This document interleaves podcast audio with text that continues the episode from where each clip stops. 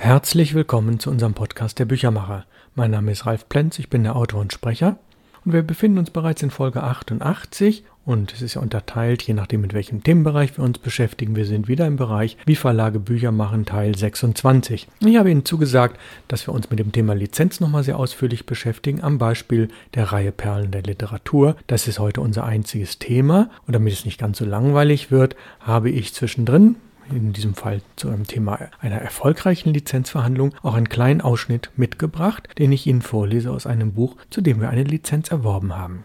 Nun, was sind Lizenzen? Lizenzen sind das geistige Eigentum eines Verlags, sozusagen seine Software.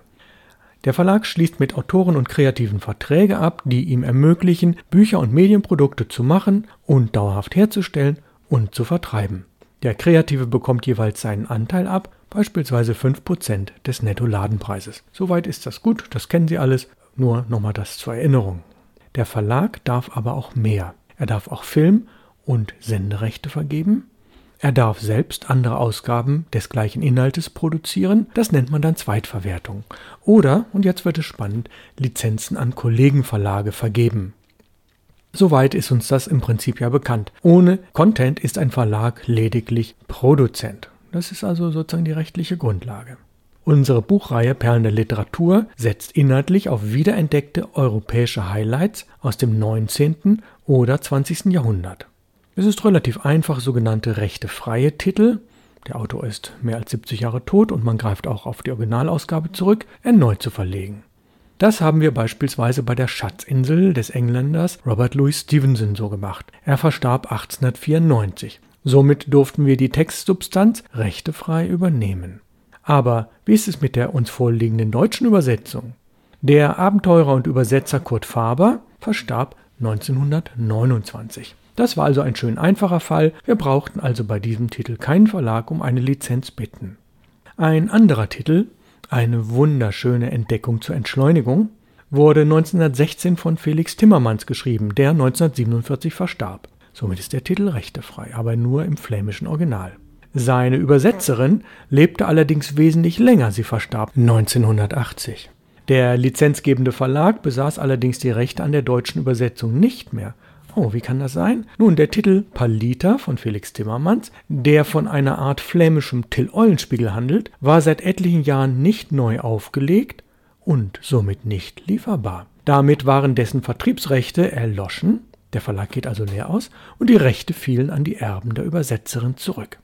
Auf Hinweis des Verlags nahmen wir Kontakt zur Enkelin der Übersetzerin auf, schlossen einen neuen Verlagsvertrag ab. Somit hatten wir als Input-Verlag die Rechte an der Veröffentlichung. Palita erscheint als Band 6 in der Reihe Perlen der Literatur und kostet wie die anderen Bände jeweils nur 15 Euro. Ja, und bevor wir jetzt zu den problematischen und anonymisierten Lizenzfällen kommen, hier ein kleiner Ausschnitt aus Felix Timmermans Palita. Das ist im Kapitel 1 ungefähr die Seite 15. Ein Sonnenstrahl fiel schräg durch das offene Fenster und glitzerte prächtig auf dem Messinggeschirr und auf dem goldbrokatenen Papageienmuster am Mantel eines wächsernen Marienfigürchens. Palita steckte schnell seinen Finger in die Lichtflecken und sagte hm, Honig ist Dreck dagegen. Er schnitt Brot, schmierte einen halben Finger hoch süße Butter drauf und holte aus dem Keller eine Schüssel voll frischem weißen Quarkkäse. Und im Garten, der noch etwas nass war vom Tau und mit Sonnenflecken gesprenkelt, zupfte er Radieschen.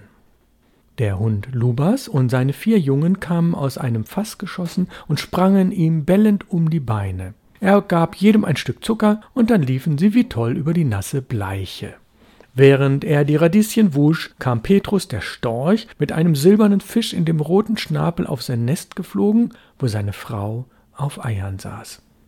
Als alles fürs Essen bereit war, stellte er sich in die Hintertür und sah über das Land, das in der Sonne sichtbar wurde. War das nicht ein angenehmes Augen-, Nasen- und Ohrenfest? Diese hellgrüne, duftende Ferne, von dem glitzernden Wasser der Nähte durchzogen und mit Kuckuck, Hahn und Vogelstimmen darin?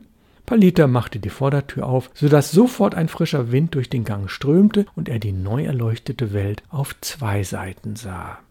Hier die Fernsicht auf Wiesen und Felder mit blauen Wäldern und Windmühlen am Horizont.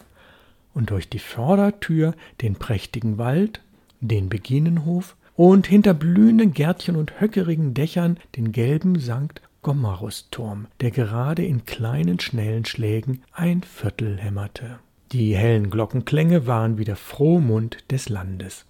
Es dauert nicht lange genug, sagte Palita und er fasste das Glockenseil im Gang und fing an, so heftig daran zu ziehen, dass die Glocke im Türmchen fast keine Zeit hatte, hin und her zu fliegen, und der mächtige Klang tönte summend über das weite morgendliche Land. Er zog, ohne aufzuhören, zog, als ob man es bis ans Ende der Welt hören sollte, und lachend blickte er abwechselnd auf den Beginenhof und die Wiesen. Danach hisste er zu Ehren des guten Wetters im Vorgarten eine breite weiße Fahne, in der der Wind flatterte und die Sonne spielte. Es war überwältigend, dem Überfluss von mächtigem Vogelgepfeife und Gezwitscher in den breiten Alleebäumen zu lauschen.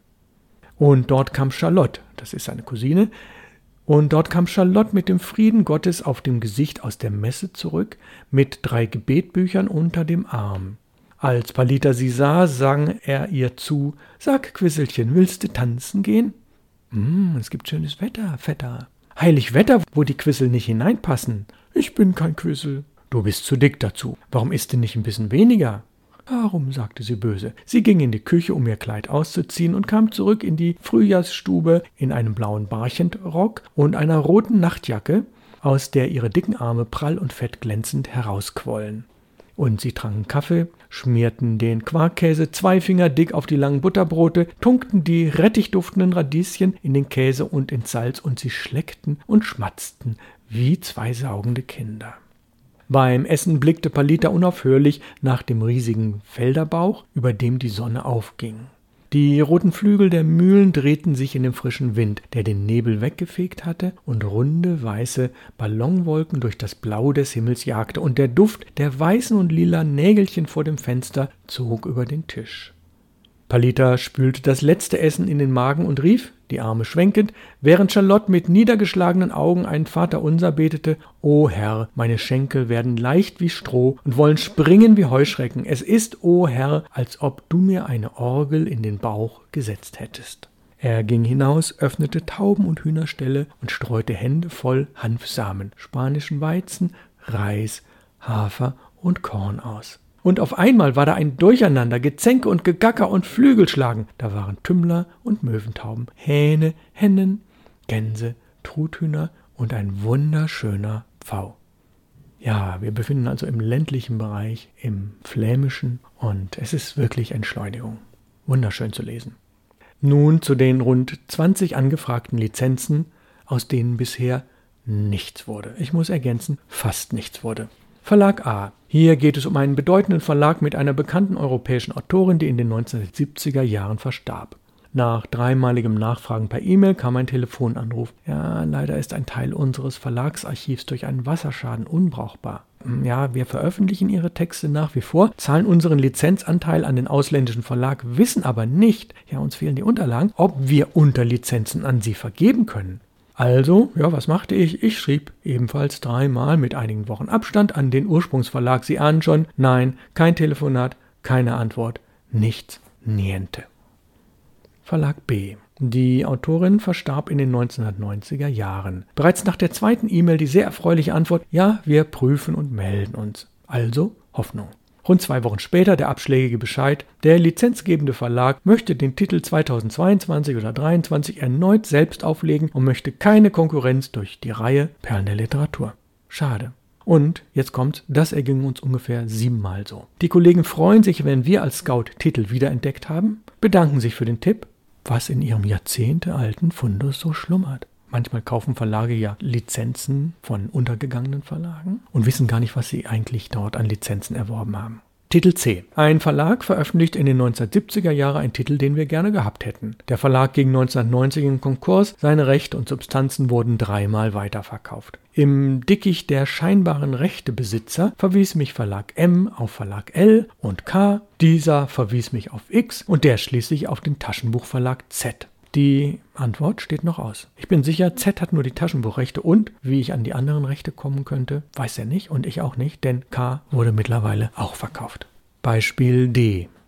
Dreimal waren Lizenzen von Titeln über Agenturen zu erwerben. Ah, Sie ahnen schon? Nein, falsch. Die Agenturen sind allesamt sehr freundlich und unglaublich schnell. Wir vereinbarten die Rahmenbedingungen und schlossen mündlich einen Vorvertrag. Ja, und warum wir bisher über keine der drei Lizenzen verfügen? Nun, die Kontaktaufnahme der Agenturen zu den Erben scheint sich trotz aller Bemühungen als schwer bis zäh herauszustellen. Wir hoffen auf eine Besserung im Herbst oder Winter 2021. Fall E. Ach, langweilen Sie sich schon? Das netteste Beispiel muss ich so weit anonymisieren, dass ich nahezu nichts ausplaudern will und darf. Also weder um welchen Titel es sich handelt, noch wann er bei uns erscheint. Zur Vorgehensweise. Nach drei E-Mails mit gebührend höflichem Abstand folgte eine freundliche Antwort. Ja, prinzipiell vergeben wir eine Lizenz. Freude.